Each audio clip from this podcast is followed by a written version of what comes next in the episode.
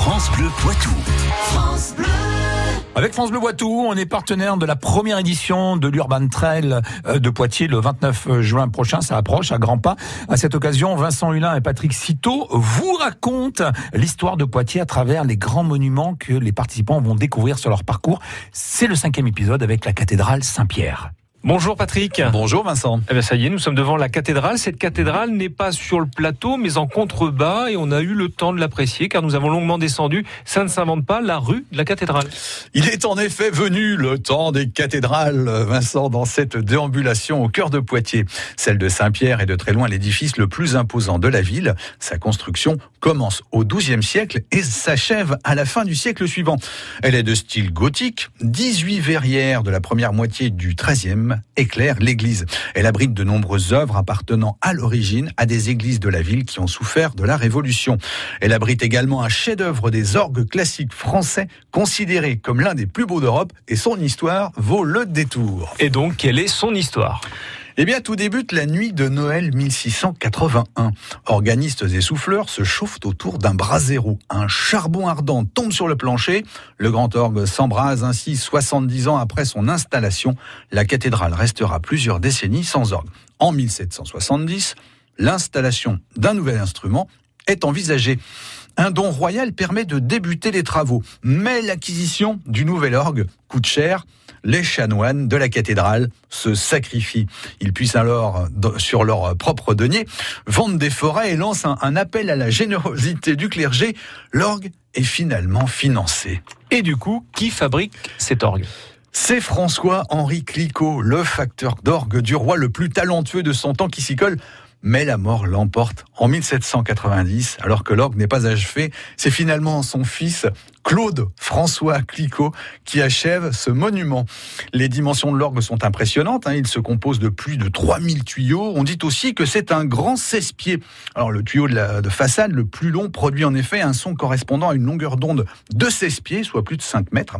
L'orgue est classé au titre des monuments historiques en 1908. À partir de 1988, il est restauré dans les règles de l'art. Une opération minutieuse qui dure 6 années et lui donne un second souffle.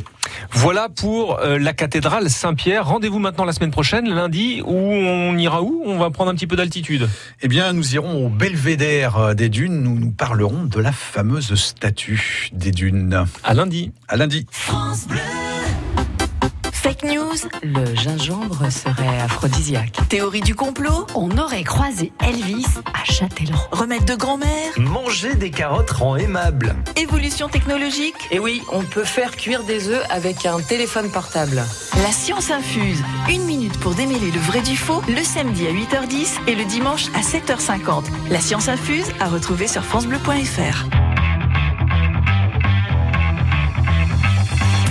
7h27, euh, bonjour, bon réveil, bienvenue avec nous sur France Le Poitou. On vous offre la possibilité, comme je vous le disais tout à l'heure, donc euh, de se faire une petite croisière, aller en amoureux pour deux personnes sur le Palissy 3.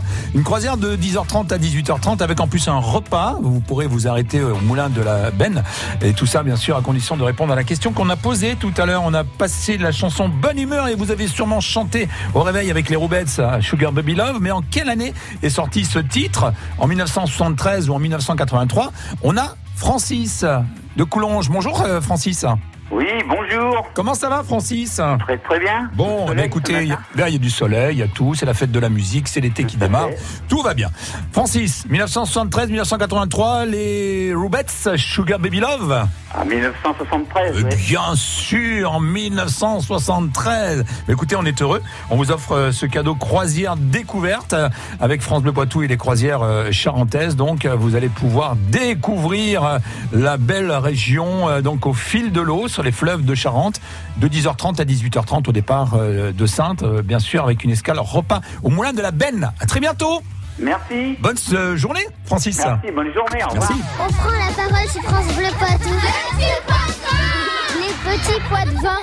Eh oui, nos petits pois de vin, ils sont toujours là hein, sur France Bleu Poitou. Et avec eux, bien sûr, on essaye de connaître euh, qu'est-ce qui se passe dans la vie de tous les jours. Aujourd'hui, que dit maman?